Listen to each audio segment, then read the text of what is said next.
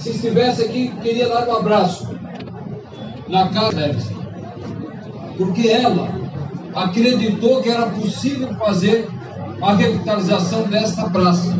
E se nós estamos aqui hoje, devemos muito a ela e a todos da nossa equipe de governo. Muito obrigado a todos vocês que se dedicaram e trabalharam muito. Muito obrigado, Arleu, muito obrigado, Tita, muito obrigado a todos os nossos governos.